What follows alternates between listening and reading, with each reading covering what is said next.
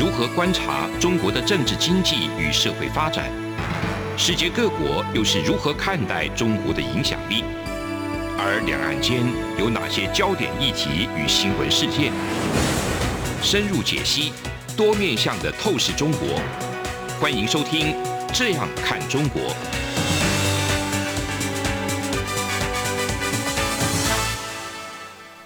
各位听众您好，欢迎收听中央广播电台《这样看中国》节目采访时间。那我们今天节目呢，要来跟各位听众朋友探讨的这个主题是有关于近期呃整个世界的局势呢，以及这个中国经济面临在中国两会其他们这个中国目前大家可以看到这个疫情不断升高，还有中国从去年前年开始累积的这些。房地产债务的一个增加，哈，那对于中国经济哈未来可能的影响会是什么样子？我想第一个大家在最近最关心的就是整个中国还有香港的疫情不断的这个升高，在这个中国的疫情不断升高的当下，我们也看到了像吉林、长春这些地方，他们也开始采取所谓的封城的这个措施。那一旦开始这个封城的时候，其实它对于整个经济的影响哦，就可以分成几个层面来探讨。第一个，我想，呃，以目前这个吉林呢，它大概是中国在这个汽车的生产上，它算是第三大城哈。去年根据这个中国国家统计局的一个资料显示，全年的这个中国的汽车生产量大概是两千七百万辆，吉林的部分占了大概是第三位。所以，呃，吉林一旦封城的话，对于整个中国汽车的产量自然就会产生影响。所以，很多的媒体就会关心说，那这样的一个汽车的一个产量的下滑，是不是会再产生所谓的断裂？那会不会产生立即性的断裂？这个要看，就是说，在未来这个疫情会不会持续下去？哈，因为如果疫情持续下去，那中国对于这个封城的措施也没有改变的话，当然越来越久，那这个汽车停产的问题效应就会慢慢的出现。那比较重要的是，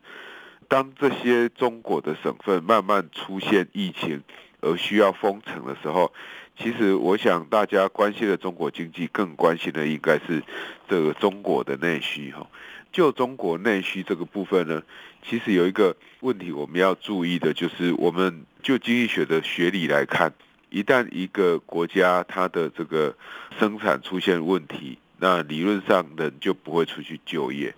当这个人不会出去就业的时候，依赖这个人流所产生的这些内需服务业的需求也就会跟着消失。因此，在这样一个情况之下呢，我们当然就可以预期得到，对整个中国内需呢，必然会带来负面的影响。那在中国，他们目前正努力哦，想要推动所谓的内循环的情况之下，如果这个封城持续，或者是说这个疫情起起伏伏，在不同的中国的地方，那都会有疫情出现的话。其实就会对中国的内需产生很大影响。在现在许多的外资，他们不再继续去加码中国的投资，或者是说甚至要撤出中国的当下，既有目前在中国生产的厂商，如果又面临该生产而无法生产的情况，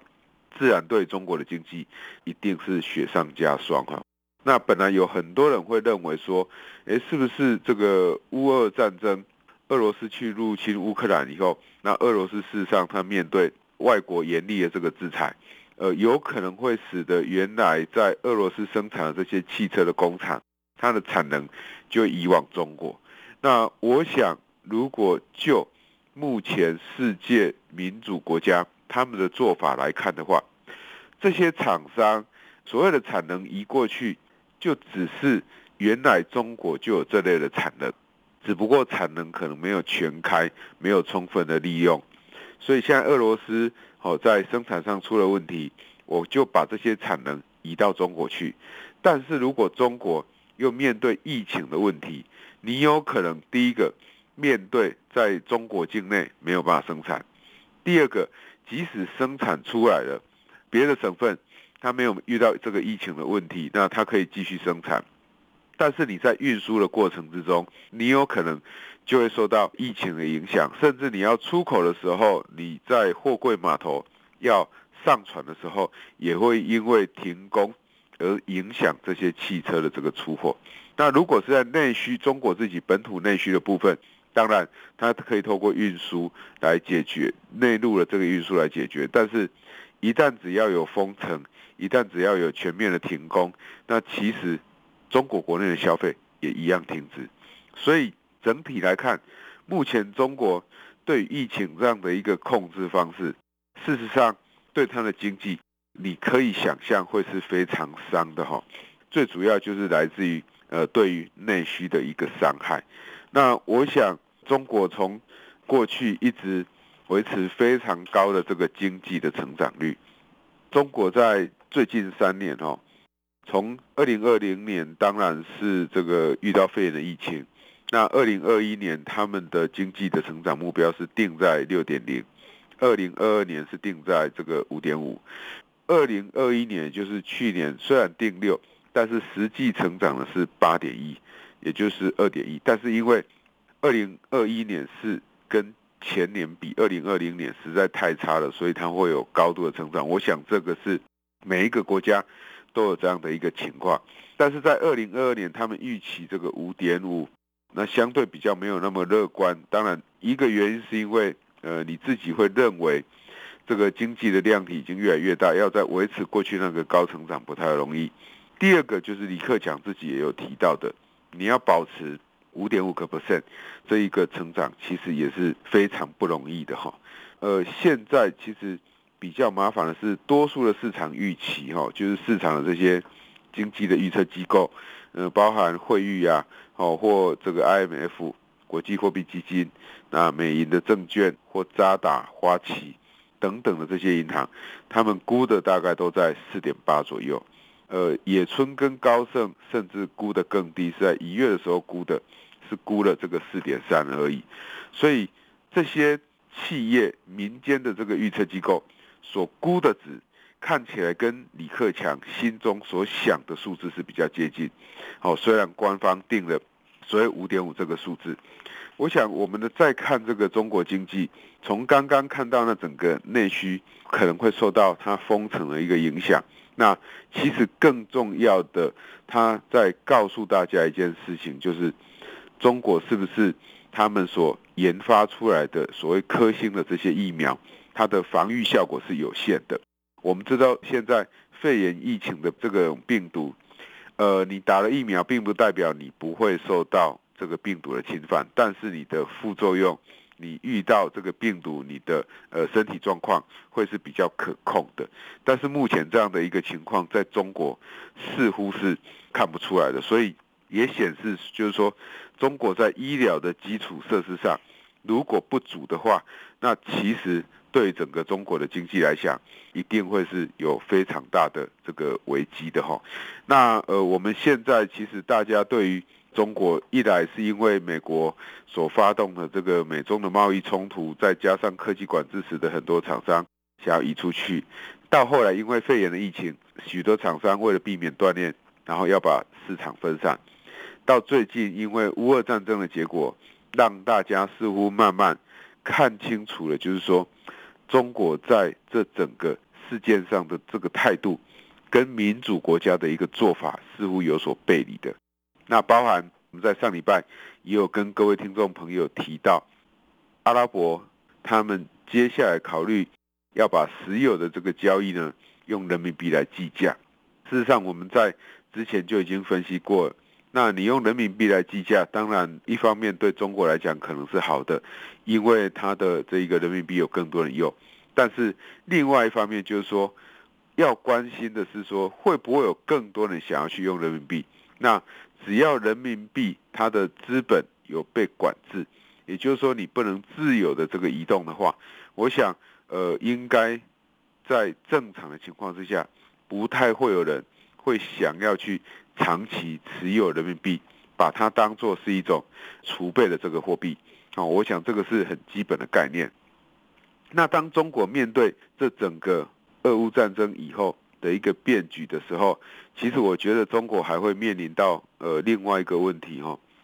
就是我们一直不断在强调的这个带路危机哈，就是中国过去在推行的这个“一带一路”，为什么推行这个带路危机？会有问题呢？因为我们都知道，这个“一带一路”的国家，有许说都是嗷嗷待哺的国家，也有许多国家它是所谓的新兴的一个开发国家。这些新兴的国家，他们有很多的物资都必须要依赖外国的进口。如果他们的物资都需要依赖外国的进口，那我们可以看到，现在大家都在关心一件事情，就是美国升起的脚步。那今天我们又听到美国哦，这个财政部长耶伦也是之前的 Fed 的主席，他又特别在强调，物价上涨的情况其实是蛮严重的。所以换句话说，美国升息的脚步搞不好又更快。那物价上涨的情况严重，在先进国家都无法忍受了，更何况是高度依赖进口的这些。这个新兴国家，那所以一旦这些新兴国家他们面临这个高物价或所谓甚至长期变成高通膨的一个物价上涨的话，那其实对于这些“一带一路”的国家来讲，他们的这个经济成长一定会受到很大的伤害。如果经济成长受到很大的伤害，或者是说他们主要的这个经济成长最后都被物价上涨给吃掉的。那在这样一个情况之下，就会使得这些“一带一路”的国家，他们没有办法还出钱来。当这些“一带一路”的国家，他如果没有办法正常还钱的时候，代表他们欠中国的钱也没有办法偿还。如果他们对中国的钱没有办法偿还，那就代表债务会违违约。当然，呃，我们可以说。这个是过去大家一直很多人在讲的，这个是中国所埋下的债务的陷阱。就是说，本来在好的情况之下，这些人可能就还不起了；那在坏的情况之下，这些国家可能又更还不起，就会使得这些国家的某一些基础设施可能又会更容易被中国给掌握。那这是对中国看起来是好的一面，但是，呃，坏的一面就是中国的钱就拿不回来的。那当我们在看说这些。国家可能会被中国拿下关键基础设施，在过去，我想大家会很关心。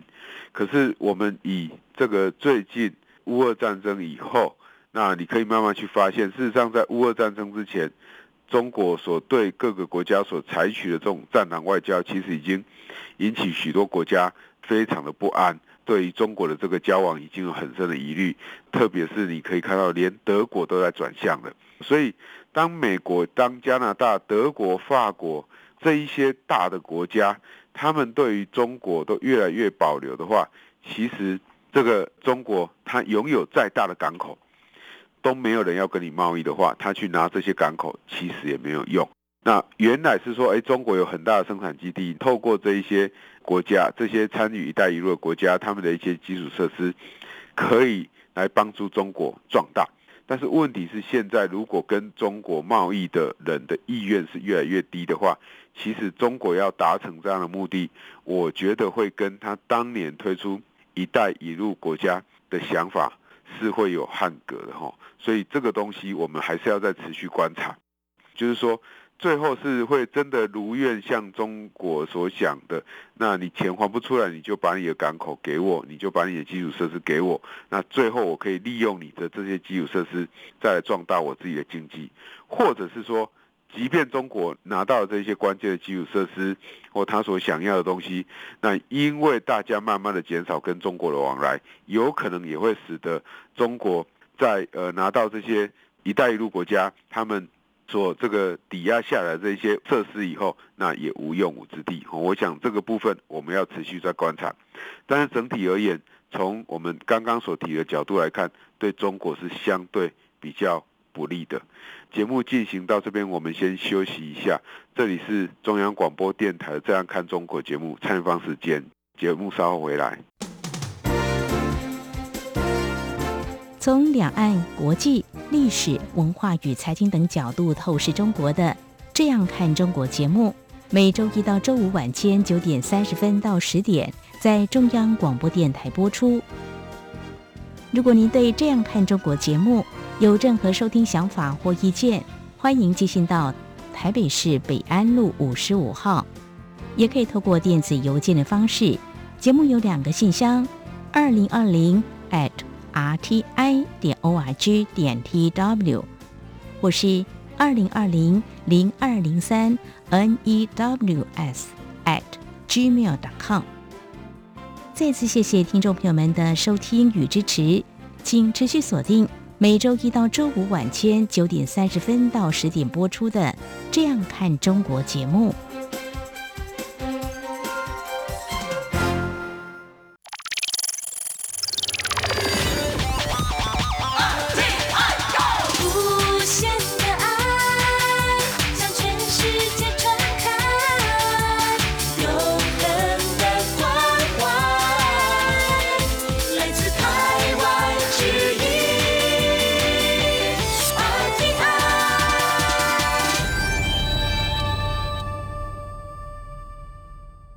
各位听众您好，这里是中央广播电台的《这样看中国》节目，蔡明芳时间，我是主持人蔡明芳。那我们刚刚谈到了呃，中国它在乌俄战争之后，然后面对全世界高通膨，有可能带来这个“一带一路”国家的一个债务的陷阱。那这些债务的陷阱最终可能无法对中国带来好处，加上中国又面临这个疫情不断起来威胁以后，事实上，我想中国在未来一年，整个经济都会过得非常的挣扎，这可能也是为什么这些民间的这个金融的预测机构啊，我们刚刚所提到的，中国官方是认为要有五点五，但是多数的民间机构认为是只会达到四点八的一个很重要的原因。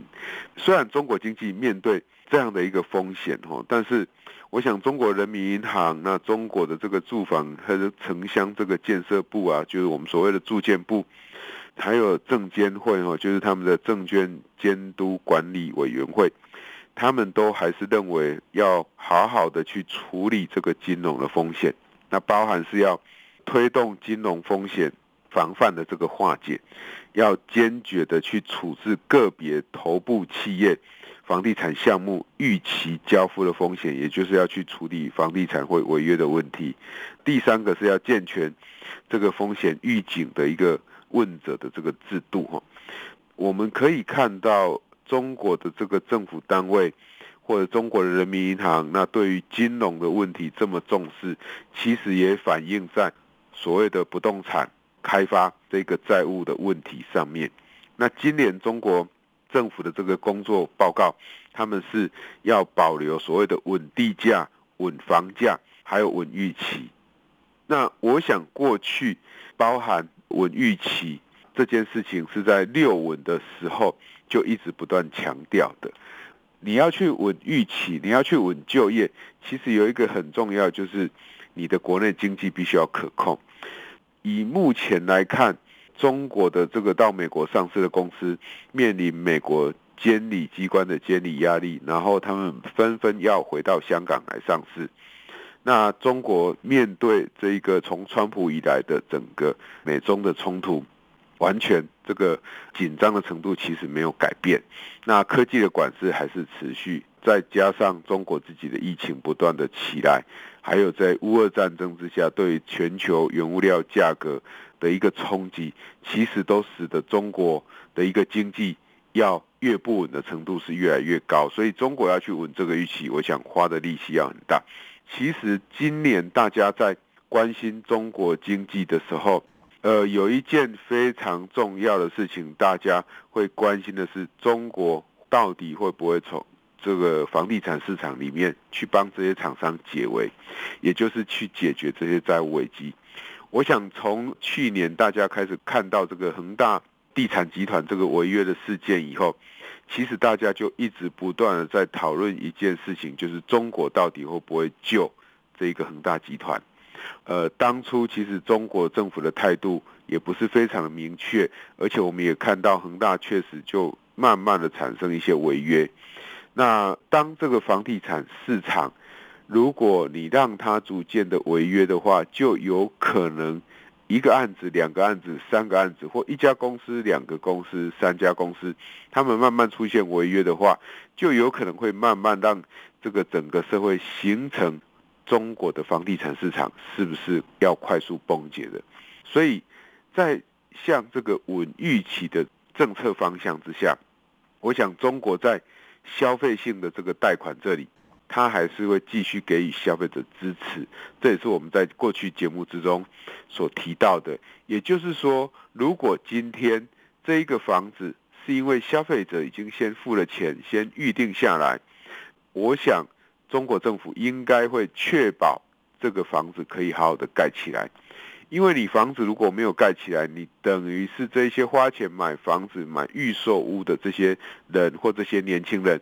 他们最后就无房可住。对比你所提到的稳预期，我想是很难的。那因为房地产市场它的波动是相对会比较剧烈，所以一旦当这些呃恒大这些集团它开始出问题的时候，如果他们有时候为了要求现金，它有可能会降价求售，那。房地产的价格有可能就会出现剧烈的这个波动。那一旦房地产的价格出现剧烈波动，当然这个剧烈波动不是往上，而是它会往下。当然也就会影响许多人会认为说中国经济是不是变得不好了，所以它的房价才会整个往下。所以我想从这个房地产市场的问题，你可以知道对中国而言，这个是非常棘手的哈。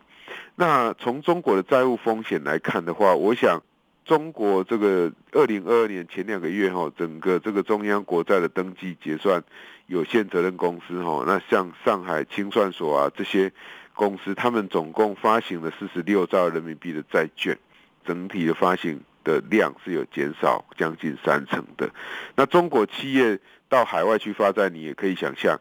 一来是中国的经济如果变得不好，这些企业到海外去发债的诱因也会下降。二来是大家如果慢慢知道中国企业的问题，即便他发了债，大家的需求也会很低。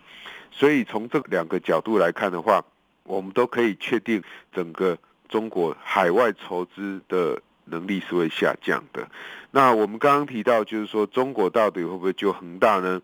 其实有一些问题，就是说恒大发的债到底是美元还是像这个中国自己本国里面的人民币的债券？为什么这样讲呢？因为如果这个债券是用人民币发行，那人民银行要还掉这个债券是相当容易，因为就是用自己的货币来计价。但是如果今天欠的债是外债，比如说是美债、是欧债、是欧洲公司的这个债，那是用欧元来计价，用美元来计价，所以这个时候你要变动，或者是你要改变你的资产配置的话，你就会去影响到人民币的这个需求，所以当然就会影响到。人民币的价格，但是我们要知道，就是说，整个中国它海外发债的能力在降低，并不代表说哦它变好了，而是这一家公司它在海外可能筹资的能力也受到很大的影响。那如果是这个外债的话，中国要还款，我想会是更难的哈。如果硬要他还款的话，势必就必须要好好去跟中国协商，中国的政府协商。但是我觉得这个部分是。非常不容易的。除了这个房地产的一个问题以外，其实大家要关心一件事情哦，就是这个房地产它牵涉的，呃，我们表面上可能只有看到中国政府，因为它救稳嘛，它要稳住这个房价，稳住预期，所以它可能会针对性的对于这些消费性的住宅给予帮助，但是实际上对于整家房企。它到底会不会救？我觉得可能还是有很高度疑虑的，要救也不太容易。那中国目前面临一个问题，就是说，虽然有我们刚前半段节目所提的问题，还有现在所提的这个房地产的债务问题，但是比较麻烦的就是中国到目前为止还没有找到要怎么样去跟先进国家互动的一个解放。如果你认为就是说你想要跟这些先进国家做好贸易、做好往来的话，你应该要有适度的，特别是像在俄乌的议题上面，要可以跟这个其他国家有一些讨论以及共同的一个方向，否则对于整个中国来讲，我想呃伤害会是很很大的，因为你持续跟俄罗斯这样子交往，那持续跟俄罗斯交往会有什么问题呢？其实这个是我们最后再用比较短的时间再跟各位听众朋友分享的。现在全世界你大概可以看到有俄罗斯跟其他国家的新闻，几乎都是中国。从我们上段节目所讲的俄罗斯，他们希望用，就是说未来呢，他们可能希望跟人民币有做连结，然后即使没有美元的这个计价商品也没有关系。可是大家不要忘了哈，俄罗斯它最重要的一个出口，你可不可以知道？就是这个石油、油气。那另外一个俄罗斯其实它很重要的一个经济活动，也就是他们在自己国家里面这些运动员他们的一些表现，以及这些运动员他所属的运动的这个行业，他所衍生出来这个运动的整个产值，都会因为被制裁而消失。哦，因为慢慢的现在越来越多的这一个国际的组织都在抵制。到这个俄罗斯去办比赛，也抵制俄罗斯的代表、好选手出来外面参赛。那我们其实很快可以再来复习一下俄罗斯这个国家。以目前来看的话，它的制造品哦，它的进口的占比大概有将近百分之八十，农产品是大概十二。那如果是出口的话，基本上就是燃料跟矿物，就是大家知道的燃气，就占了将近六成，制造品就只剩下两成。所以它出口是非常集中在这些燃料跟矿物上面的。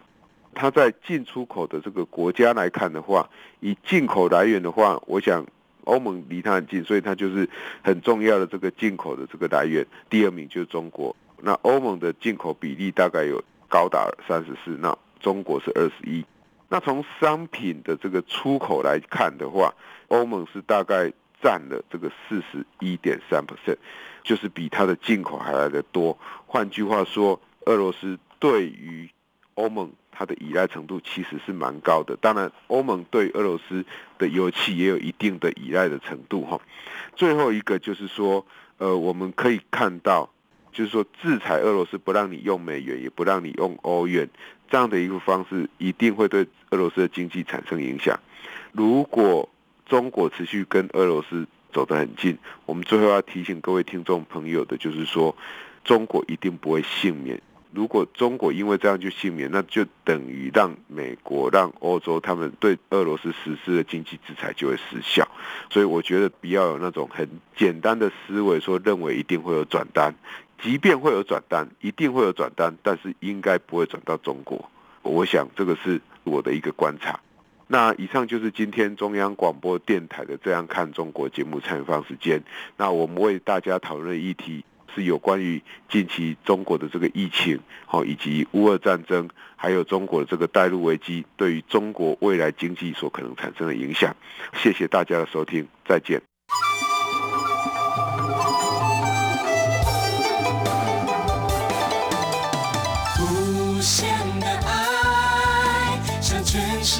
敞开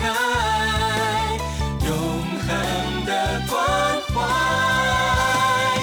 来自台湾之音。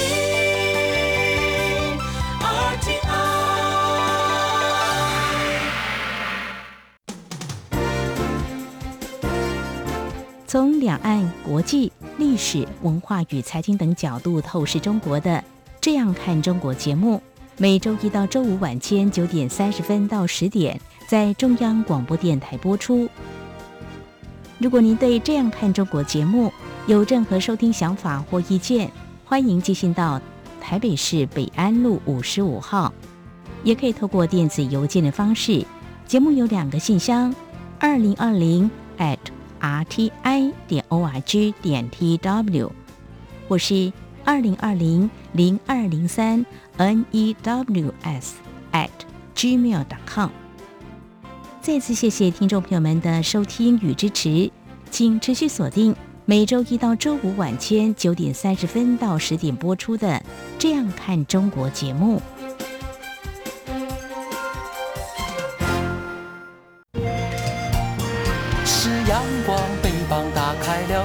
界之窗；是阳光，翅膀环绕着地球飞翔。